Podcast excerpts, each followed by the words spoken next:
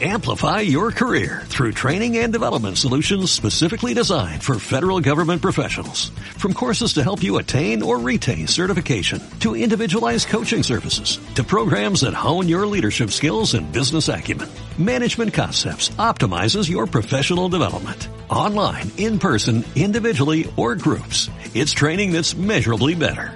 Learn more at managementconcepts.com. That's managementconcepts.com. Los partidos del Real Zaragoza en Onda Aragonesa. Análisis, opinión, información y toda la emoción de la radio y del fútbol en directo. Esta temporada tienes una cita con el fútbol en la 96.7 de la FM, en el Gol del Cierzo. ¡Ole, Maños! ¡Ole!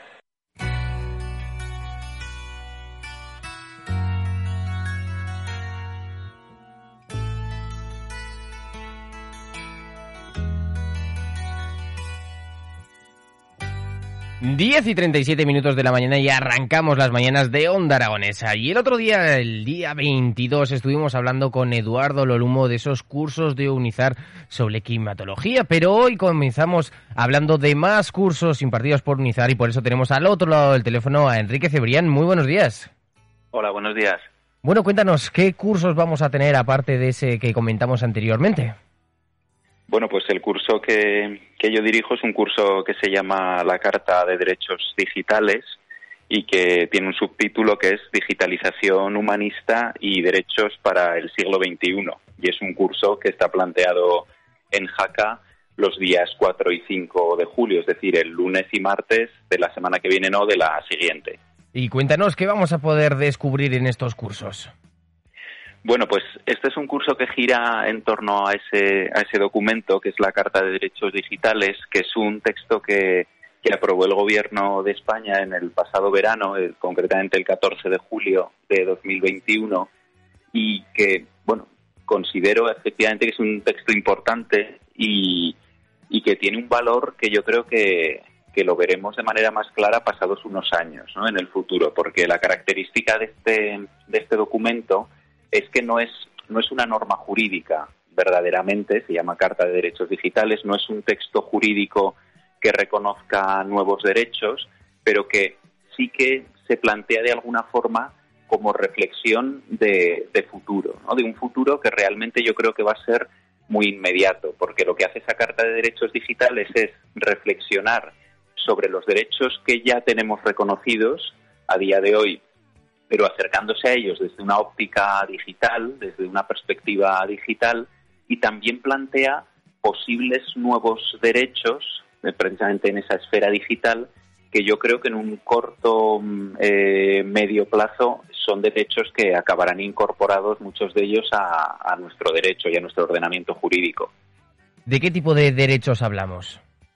Bueno, pues realmente la carta se divide en, en, varios bloques, ¿no? Hablan, eh, hay un bloque que son los llamados derechos de libertad, otro que son los llamados derechos de igualdad, otros que tienen que ver con cuestiones relativas a la participación, otros tienen que ver precisamente con el ámbito laboral y otros sí que tienen que ver más con lo que podrían ser entornos digitales más específicos, ¿no? Pues por ejemplo todo lo que tiene que ver con los desarrollos que está comenzando a haber en materia de inteligencia artificial, en materia de, neurotecnología, etcétera. Entonces, realmente muchos de esos derechos, como, como te decía, son derechos que tenemos ya, bueno, muchos de ellos reconocidos en, la Constitución desde el año 1978 eh, y en todas las normas que desde entonces la, la han ido desarrollando.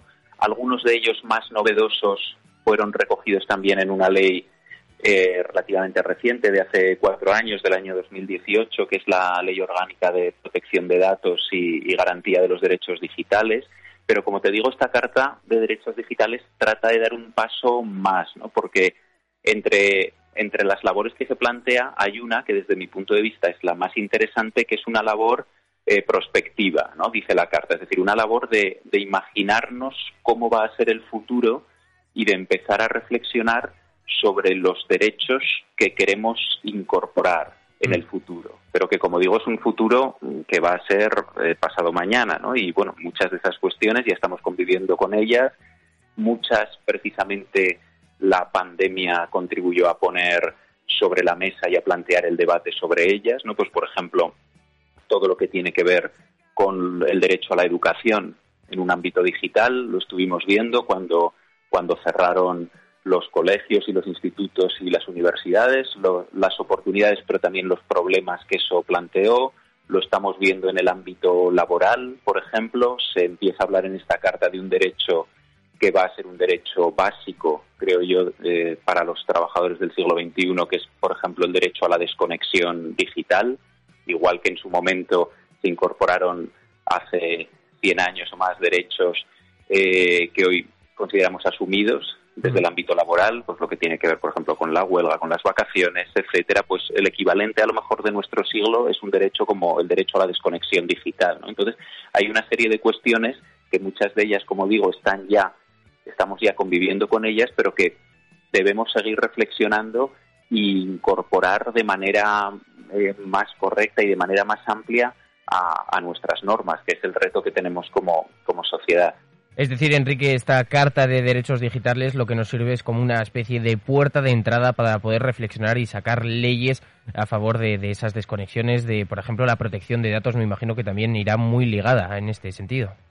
Sí, efectivamente, la protección de datos es otro de los temas que aparecen allí, que ese sí que es dentro de eso el que el que más regulación tiene ya, podríamos decir a día de hoy, ¿no? Porque precisamente esa esa ley que te comentaba del año 2018 regula lo relativo a la protección de datos y a la garantía también de algunos de estos derechos digitales. Pero es cierto que, esta carta abre reflexiones también sobre otros muchos derechos, ¿no? pues, por ejemplo, todo lo que tiene que ver con la participación de la ciudadanía, es decir, la participación de la ciudadanía en el siglo XXI, porque es un debate ya que lleva muchas décadas, pero que va a haber que empezar a, materializar de manera más amplia, pues esa participación seguro que más pronto que tarde empieza a articularse también a través de, medios digitales. De alguna forma, en algún tipo de consulta, sobre todo a nivel municipal, mm. ya se hace y eso va a tener que regularse con una serie de garantías, etcétera, o cuestiones también muy del día a día, como todo lo que tiene que ver con la libertad de expresión y la libertad de información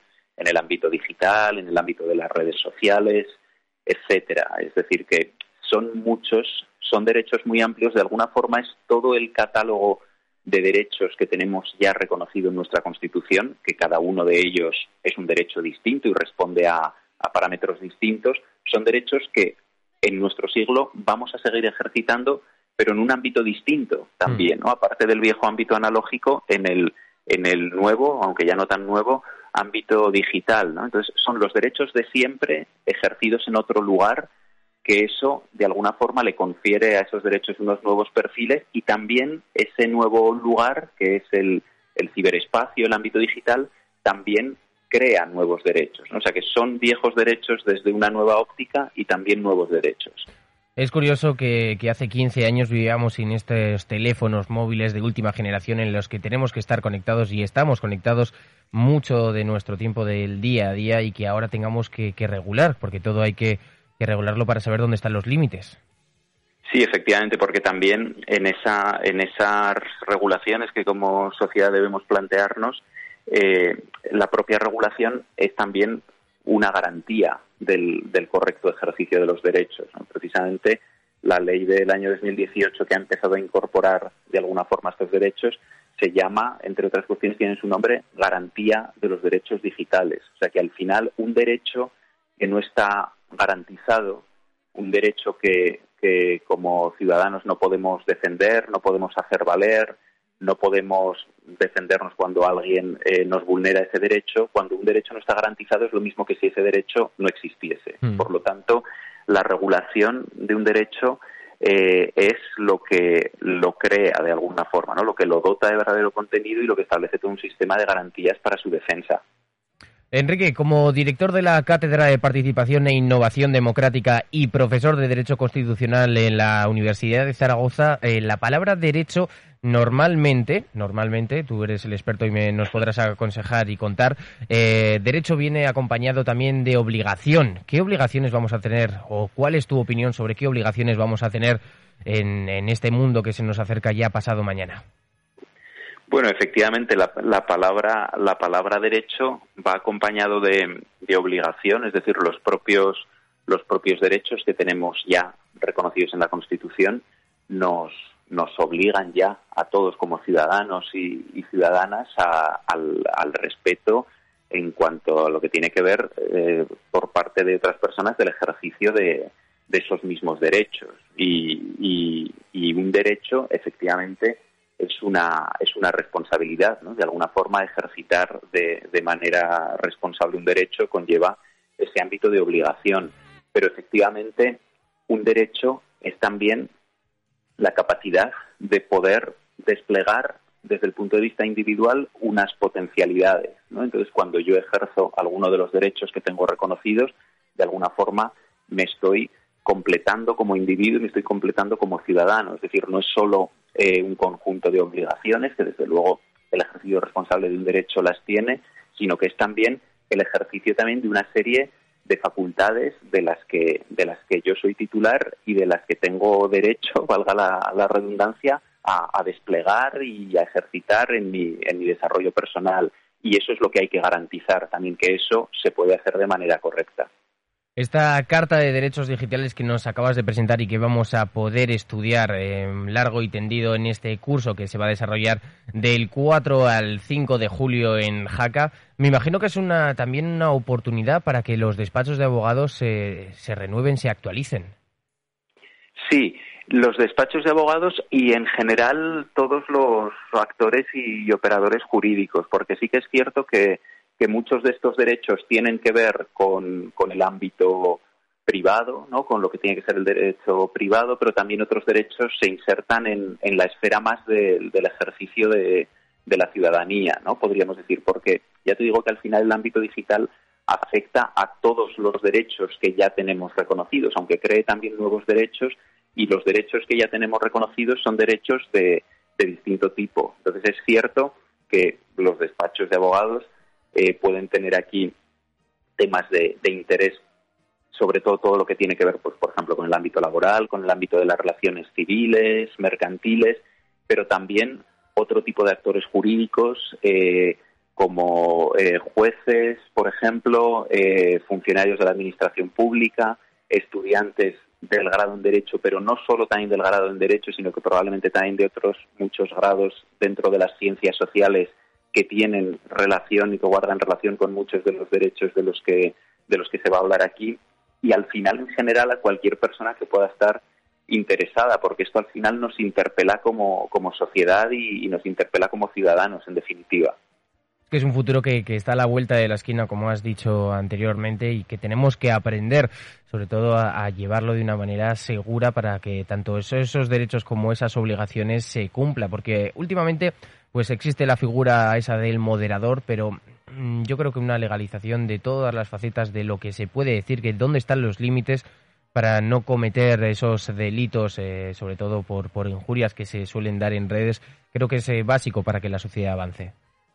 Sí, efectivamente, ¿no? Y la, y la figura de muchas veces, pues efectivamente, como dices, de los moderadores o de los mediadores, son figuras que hay que que hay que defender, pero son figuras que actúan también precisamente dentro del propio ámbito del derecho. Y muchas veces de lo que se trata es de, que la resolución de, los conflictos pueda llevarse a cabo en, un momento previo sin necesidad de, ir más allá, sin necesidad a lo mejor de que tenga que haber una autoridad judicial que lo determine, pero, pero esos operadores jurídicos, porque también son operadores jurídicos, actúan dentro también del marco del derecho, ¿no? Y los acuerdos a los que se pueda llegar y las soluciones que se puedan dar tienen que ser soluciones, lógicamente, que estén también dentro del, de, lo permitido por, por, las normas vigentes ¿no? y dentro de lo permitido por el marco jurídico. Por lo tanto, al final son distintas instancias, distintas fases, podríamos decir, pero todas actuando dentro del mismo marco.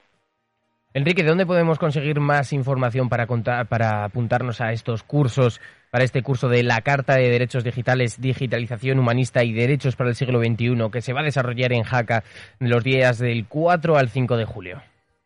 Pues como el resto de, de cursos de verano de la Universidad de Zaragoza, en la página web que si se introduce en cualquier buscador cursos extraordinarios, Universidad de Zaragoza, es la primera entrada que sale sin ningún problema y ahí aparecen este y todos los demás cursos por bloques temáticos. Este está dentro del curso de, o sea, del bloque de ciencias sociales y jurídicas y ahí está toda la información y el acceso directo para la matrícula para aquellas personas que puedan estar interesadas, a las que animo, a las que animo porque va a ser muy interesante no solo, no solo por la temática, sino también por las personas que van a hablar, por los intervinientes, que son profesionales muy prestigiosos y algunos de ellos incluso personas que participaron en la propia redacción de la Carta de Derechos Digitales. Bueno, pues eh, Enrique, muchísimas gracias por, por, presentarnos el curso y te emplazamos a que vuelvas, eh, pero en modo presencial a Zaragoza a nuestros estudios para que nos cuentes eh, sobre todo y que nos expliques esta carta para que todo el mundo lo podamos entender y podamos entender cómo evoluciona jurídicamente este siglo XXI. Pues lo haré encantado y muchísimas gracias a vosotros. Muchísimas gracias.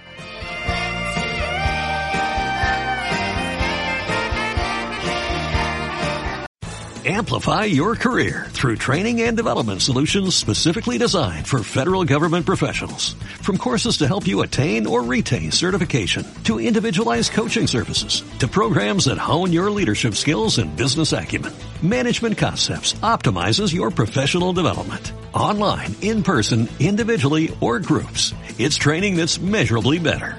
Learn more at managementconcepts.com. That's managementconcepts.com.